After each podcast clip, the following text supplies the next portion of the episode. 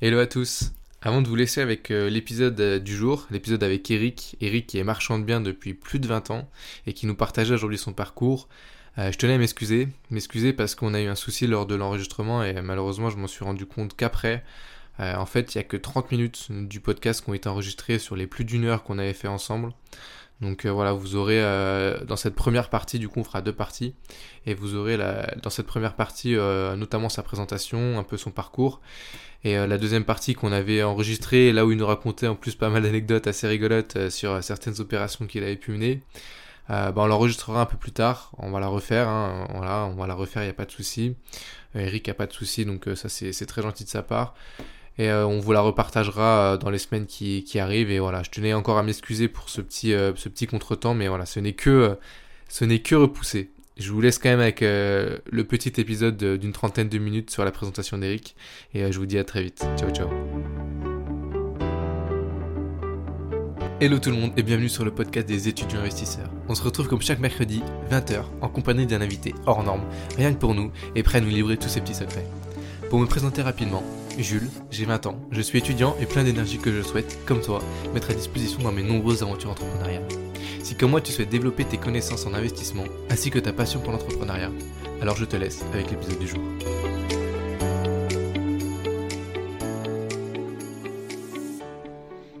Hello Rick, bienvenue à toi. Salut Eric euh, qui est euh, marchand de biens. Alors on n'en a pas encore reçu sur le podcast, donc tu es le premier. Euh, tu vas pouvoir nous parler un peu de ce métier qui est parfois un peu controversé et mal vu. Et tu vas peut-être nous, éclairer sur, sur, le, sur le marchand de biens. Écoute, pour commencer, est-ce que tu peux te présenter rapidement qui tu es, où est-ce que tu vis et comment tu as découvert un peu ce métier? Ah, alors c'est une longue histoire, mais euh, je vais essayer de, la faire courte. Euh, première vie, je suis prof à l'université euh, Savoie-Mont-Blanc, j'habite à Annecy, Haute-Savoie. Bon, spécialiste des questions financières et immobilières. bon, je dirige un certain nombre de filières qui sont dans, le domaine d'activité depuis 20 ans. voilà, donc je me suis baladé un peu partout dans le monde pour auditer des affaires immobilières. Donc c'était super. Et puis euh, à un moment donné, tu te dis, ben attends, euh, c'est bien d'auditer et d'être payé pour le faire, mais si moi je faisais des affaires, ça pourrait être sympa aussi. Alors j'ai commencé par un investissement locatif, un peu comme, euh, comme plein, de, plein de marchands. Alors ça date un peu là maintenant, hein, c'est il y a presque 20 ans donc. Hum, un premier appart, un deuxième, un dixième, un vingtième, un trentième. bon, avec l'argent des banques, fait le levier, cash flow positif, bref, tout, tout team parce que c'est des trucs qui sont devenus presque vanaux alors que euh, parce que en fait en fait euh, à l'époque c'était c'était un peu euh, c'était un peu original de faire ça. Bon maintenant ça l'est pas beaucoup. Même si en réalité avoir du cash flow positif aujourd'hui c'est un autre sujet euh, évidemment, avec des prix aussi hauts que, que ceux qu'on connaît là, c'est voilà. Et j'invite d'ailleurs les investisseurs qui nous écoutent euh, à être très très modérés et à prendre des choses qui sont cessibles en terme et pas qu'avec du cash flow positif, surtout surtout compte tenu des tendances de marché actuelles. Ça, c'est une parenthèse à invest. Euh, voilà, donc j'ai exploré à peu près tous les formats d'investissement et puis à un moment donné, il y avait plein de gens qui me disaient ah ben moi je veux le faire, je veux le faire. Bon, donc j'ai fait des formations. Euh, alors moi je me suis pas transformé en youtubeur puisque je alors a priori je vais maintenant avoir une chaîne YouTube. Mais jusqu'à présent je n'avais pas ça. Euh, je suis beaucoup sur, LinkedIn actif mais c'est à peu près le seul réseau social sur lequel je suis véritablement actif. Euh, mais beaucoup de gens dans l'entourage disaient je veux le faire je veux le faire. Bon. Donc les formations c'était sympa mais en fait les gens dégainaient très très peu parce qu'il y a une grosse complexité malgré tout. Donc on s'est dit, ben, ce qu'on va faire, c'est qu'on va acheter les immeubles euh, à la place des gens, on va les découper on va les revendre euh, à des investisseurs. Bon, alors ça avait l'air simple sur le papier. Là, mon avocat m'a dit, mais attends, là, le problème, c'est que tu passes catégorie marchand de biens. J'ai dit, ah bon, c'est quoi? À l'époque, il n'y avait aucun dispositif de formation et rien du tout. Euh, donc j'ai dit bah oui, j'ai à peu près compris le truc. C'est un code NAF particulier. On montait euh, une SARL dans un premier temps, puis après j'ai eu euh, des SAS majoritairement. et puis avec mon associé, on s'est dit tiens, on va aller chercher des capitaux à la banque. On va aller acheter un premier lot d'appartements qui était de, de 11 appartements d'un coup. Bon, et puis on va dire aux investisseurs, c'est génial, achetez-nous-les, et donc on aura ce que je vais expliquer après, mais ce qui, correspond à la pré-commercialisation, qui pour moi est essentiel dans ce type d'activité, c'est-à-dire c'est la seule façon de, sécuriser l'écosystème, hein, c'est de dire, bah, j'ai déjà vendu avant même d'avoir signé l'acte quantique, d'avoir acheté. Donc on a pré-commercialisé en claquant des doigts parce qu'en fait, euh, comme j'avais un effet de réputation assez fort sur l'invest locatif, euh, au moins en régional, euh, bon, si ce n'est en national, voire un peu en international, ben, en fait, ouais, il y a eu une réunion au soir et on avait déjà des contrats de réserve sur les 11 appartes. Quoi. Donc après, on s'est pointé face aux banques. Là. Les banques nous ont expliqué, ben non, parce qu'en en fait, marchand de biens, désolé les gars, mais on vous finance pas du tout. Euh, ça, je pense que les néo-marchands ou les futurs marchands qui écouteront ce podcast vont se frotter assez rapidement au, système financier, qui est complètement déconnecté du système financier euh, traditionnel, hein, puisqu'on n'est pas du tout dans le retail classique. Enfin, ça sert à rien d'être pote avec le directeur de l'agence du coin. Hein. C'est aucun effet d'aucune forme. On est vraiment dans quelque chose de très différent, puisqu'on est géré par les pôles de promotion immobilière et marchands de biens, qui sont des pôles spécifiques dans le système financier et ou par des crowdfunders maintenant, puisque ça c'est nouveau, enfin nouveau, c'est depuis 10 ans, mais à l'époque ça n'existait pas d'ailleurs, et ou euh, par des fonds d'investissement, euh, dont certains je suis directement au comité, voire actionnaire d'un certain nombre de, maintenant, de fonds d'investissement euh, marchands de biens, où on finance des, marchands de biens, mais on fait que ça. C'est-à-dire que vraiment on touche pas à l'invest, enfin, c'est, un état d'esprit vraiment vraiment spécifique avec des gens qui sont. Bah, la mauvaise nouvelle, c'est qu'effectivement, un néo-marchand qui démarrait, c'est très très compliqué d'accéder à ce, à ce, à ce système-là. La bonne nouvelle, c'est que quand vous commencez à avoir un peu d'expérience, vous discutez au moins avec des gens qui comprennent à peu près le film, quoi. Parce que sinon, euh, euh, ben, on discute avec des conseillers qui ont l'habitude plutôt de l'invest locatif traditionnel et qui vont pas du tout comprendre euh, toutes les problématiques qu'on a quand on est marchand euh, et que donc on passe dans une catégorie de professionnel parce que c'est vraiment une activité professionnelle hein, avec un code spécifique, avec des responsabilités civiles, voire pénales dans certains cas tout à fait spécifiques, etc. etc. Donc, rien à voir avec l'investissement locatif. Il faut surtout pas confondre les deux. Et voilà. Et donc on a démarré comme ça. Euh, on avait baptisé l'entreprise IRIA parce qu'un péage d'autoroute est venu à l'esprit euh, que immobilier, rentabilité, investissement, accompagnement, ça sonnait bien, puis c'était pas déposé. Donc on a déposé la marque. Si vous retracez l'historique d'ailleurs de la marque IRIA, vous découvrirez que c'était c'est moi qui en étais à l'origine. Bon, euh, entreprise que j'ai cédée en, 2017, cédée à un des associés d'ailleurs qui, qui aujourd'hui est, seul maître à bord. Euh, qui était euh, quelque chose entre Mastéos pour, euh, pour ce qui est à l'heure actuelle et d'autres systèmes, sauf que bah, s'il y a des gens de Mastéos qui m'écoutent, je suis tout à fait ouvert à la discussion avec eux. Bon, je pense qu'ils ont une défaillance modèle qui, qui est qu'il n'y a pas d'activité marchande de biens à proprement parler dans l'écosystème. Et ça, c'est à mon avis primordial d'avoir ça quand on monte ce type de truc. Mais bon, peu importe, ils ont fait un choix différent d'être uniquement sur du mandat de recherche ou des, ou des systèmes qui sont plus euh, traditionnels, accompagnement. Pour moi, la performance économique de ça, euh, bon, c'est beaucoup de travail pour pas beaucoup de résultats, à mon avis. On verra bien. De toute façon, ils ont levé des fonds, donc, euh, donc on est pendant les trois prochaines années, on ne pourra pas trop savoir. On saura dans trois ans la vérité de ça.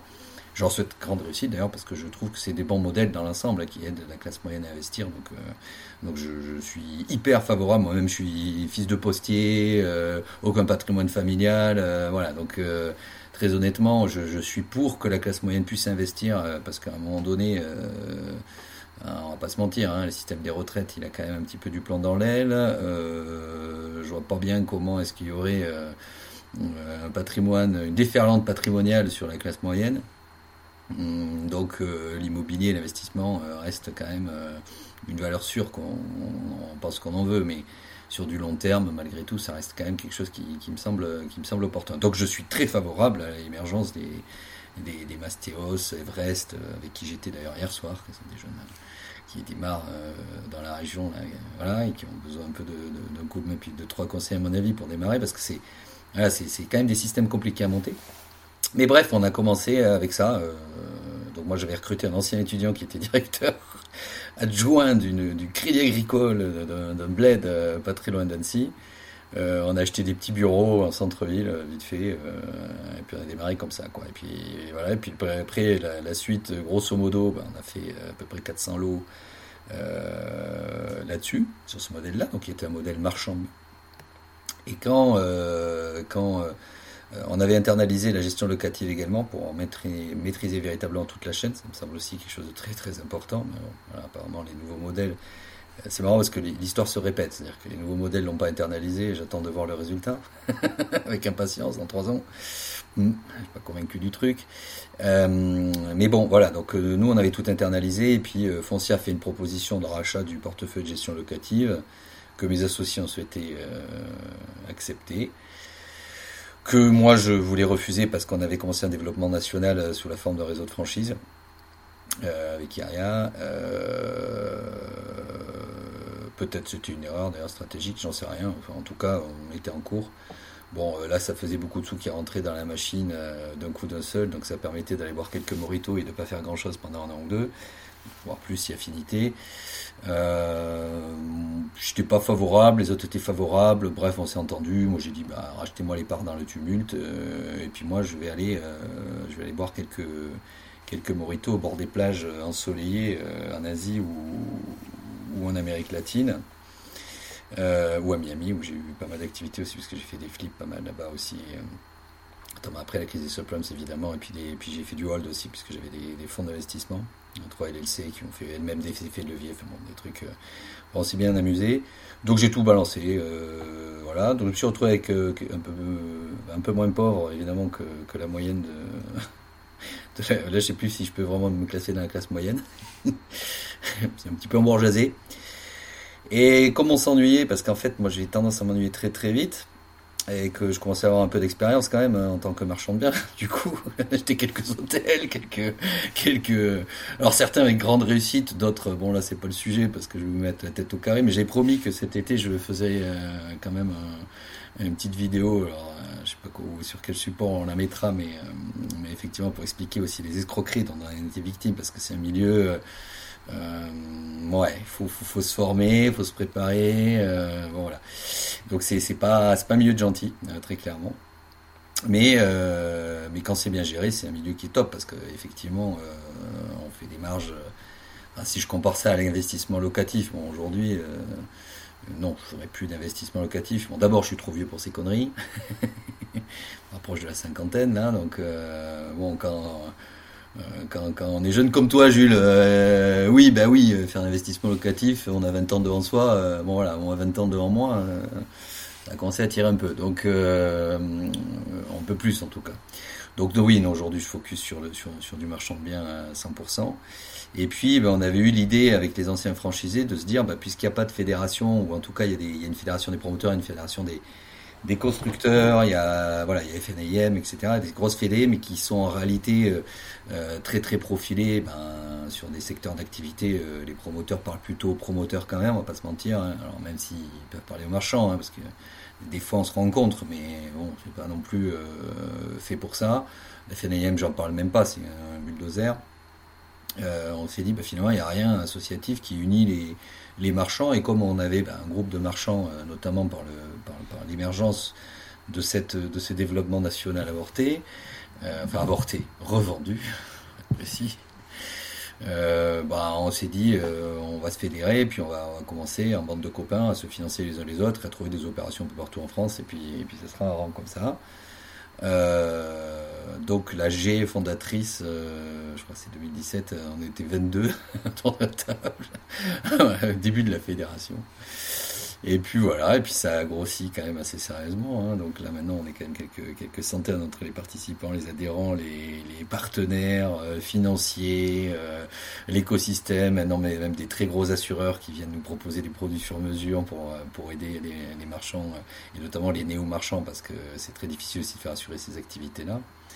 Et voilà, et donc euh, personnellement, euh, bah, je suis toujours prof à la fac, je continue encore à me promener, à faire quelques cours, pas énormément.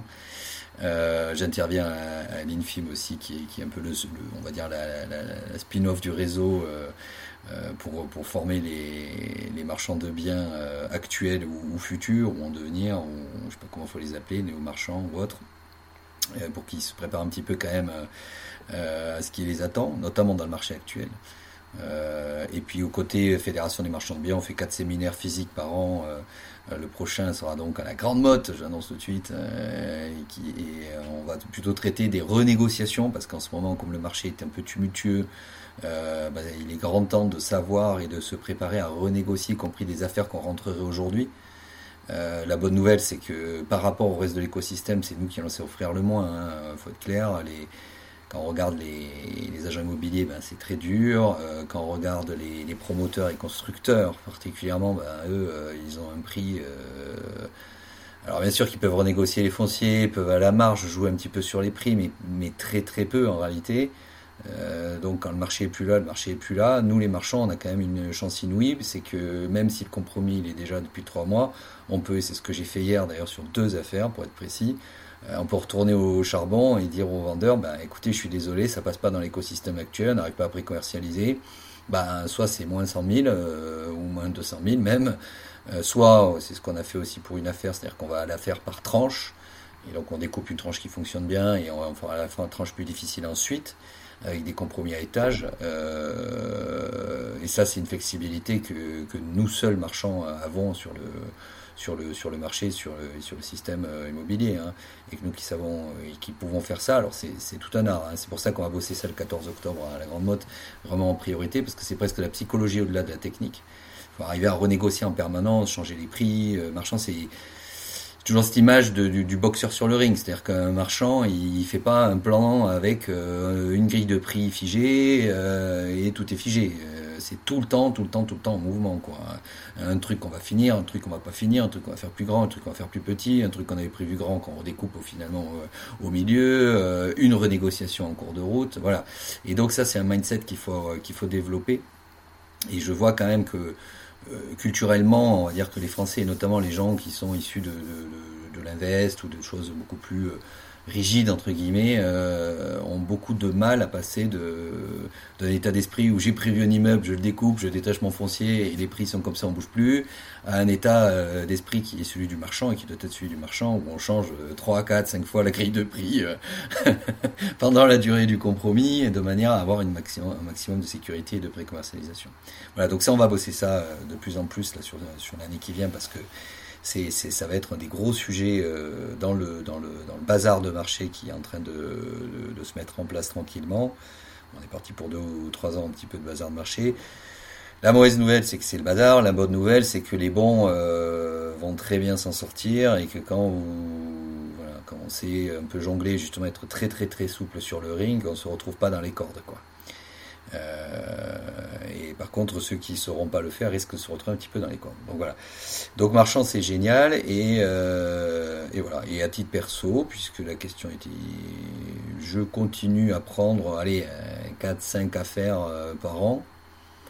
ce qui est beaucoup hein, quand même, hein, parce que ça, ça fait quand même un peu de soucis généralement avec des associés qui ont des compétences que je vais chercher ou qui ont amené l'affaire. Euh, bon voilà, donc en gros je structure l'affaire, je surveille, je mets de la souplesse sur le ring, euh, je mets des capitaux qu'il faut pour que ça fonctionne, évidemment. Euh, et je fais le moins de boulot opérationnel. J'espère que mes associés m'en voudront pas de le dire. Enfin bon, je leur dis aussi, donc ils le savent bien. Je fais le moins de boulot opérationnel possible. L'idéal étant rien. voilà. Euh, bon voilà, donc mes marchands c'est ça aussi, c'est-à-dire qu'une fois que c'est structuré, euh, la réalité des choses, euh, là on a sorti une affaire à côté de Montpellier, on y est allé deux fois, en tout et pour tout. Tout le reste a été géré par, par, nos, par, les agents qui nous ont amené l'affaire, qui ont participé à la recommercialisation, qui ont trouvé les différentes personnes, ne serait-ce que pour foutre, il y avait un problème avec la charpente, il fallait passer un coup de badigeon de je sais pas quoi, quel produit qui allait bien. Bon, voilà, l'agent il le gère. De toute façon, il a touché sa commission à l'entrée. Lui, il a très envie que l'affaire se passe bien sur la revente. Il touche deux fois la commission. Euh, en général, il nous aime bien. Hein. Quand, ça, quand ça se passe bien et quand il a affaire à des marchands sérieux, et malheureusement, euh, voilà, à la Fédé, on milite vraiment pour le, sérieux parce que. Parce que tu disais tout à l'heure d'ailleurs en introduction, c'est pour ça que tu as démarré. C'est une activité qui est parfois euh, mal vue. Et mal vu pourquoi Parce que, euh, on va pas se mentir, hein, ça a attiré quand même, alors notamment ces dernières années, parce que comme le marché était fast, un certain nombre de personnes qui étaient quand même pas des, pros très pros, quoi.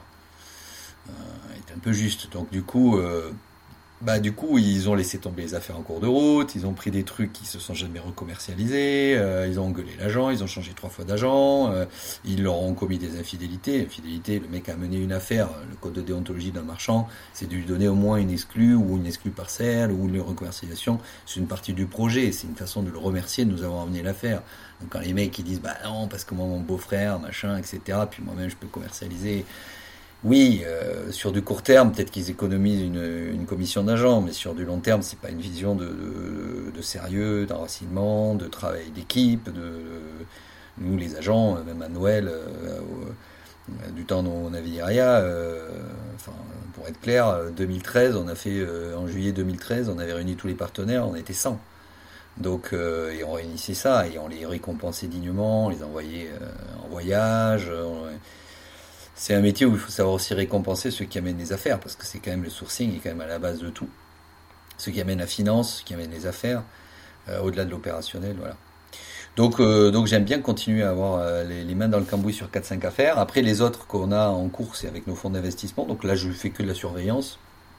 Donc en gros, comme tu le sais, je suis un fanat d'aviation, donc je, me prends pas mal avec mes petits, avec mes petits coucous en France. Donc je vais, je vais voir les affaires, je passe une bonne journée je bois un café et je rentre. Euh, c'est à peu près ma contribution, mais euh, bon, cela dit, elle est des fois déterminante hein, quand même. Et puis, euh, et puis voilà, donc effectivement, directement, on va dire que je suis tout le temps mouillé dans 5 affaires, et puis indirectement dans 15 ou 20. Quoi. Et puis après, bah, président de la Fédération des marchands de biens, donc ça m'occupe un peu aussi. on me sollicite sur pas mal de trucs. Alors voilà, le renfort arrive. Ouais, on a fait un, beau tour d'horizon. Je pense qu'on a à peu près le, parcours, euh, l'histoire de, ton, de ton parcours. Euh, si on revient un peu sur l'aspect marchand, euh, tu nous l'as défini comme un professionnel de l'immobilier. concrètement, quelle plus-value il va apporter à un bien entre l'achat et la revente? Parce qu'il y a un delta entre les deux. Comment le marchand, lui, il va déceler ce delta et en faire sa marge? Ben alors, en gros, euh, s'il n'y a aucune complexité, c'est quand même vachement difficile de choper des affaires correctes. Euh, dans les travers que je vois, dans les néo-marchands, même qui rejoignent la Fédé, hein, euh, ils cherchent, ils pensent à tort qu'ils vont sécuriser leur système avec du facile, entre guillemets, c'est-à-dire un appartement très bien acheté, une petite rénovation et une revente. Alors, là, alerte rouge, hein, parce que D'abord, un, bah, c'est probablement ce qui est le plus difficile à trouver parce que vous êtes en concurrence avec les mecs qui font du normal ou de, ou d'investissement. Donc tout le monde se tire la bourre et comme vous en plus vous êtes marchand avec un écosystème un peu euh, différent et où justement les petites affaires sont encore plus difficiles à financer que les grosses, paradoxalement. Enfin les grosses, euh, j'entends au-delà de 500 000 quoi. Euh, quand on se pointe avec des affaires à 150 ou 200 000, bonjour les gars quoi. Donc à moins d'avoir les, tout en capital propre, bon voilà, euh, c'est pas dingue. Donc en fait, on a assez peu de valeur ajoutée quand on fait ça, voire très peu. Euh, ça arrive, hein, il peut y avoir des, opportunités. Hein. Une mamie qui veut vendre son appartement très très vite, euh, bon, qui arrive, vous arrivez avec une offre à la casse de la casse, elle finit par dire oui. bon, bah voilà, vous avez des copains auto-entrepreneurs, vous refaites pour pas trop cher, vous revendez, vous avez fait une petite marge. Bon, voilà pour débuter, honnêtement, pourquoi pas, mais franchement, c'est pas fou, quoi. Et puis surtout, vous allez faire quoi? 20 000 balles de marge euh, Mais 20 000 balles de marge, très honnêtement, euh, euh, c'est souvent ce que je dis aux, néo-marchands qui sont dans cette optique. Autant faire agent immobilier. Prenez une commission, vous n'avez aucun risque, parce que là, quand même, vous allez être porteur du projet, vous allez le financer, vous allez être maître d'ouvrage, avec tout ce que ça veut dire. Vous prenez le risque quand même d'avoir du stock. Bon, voilà. Donc ça, à mon avis, c'est pas dingue. Ça arrive, mais exception fait jamais règle.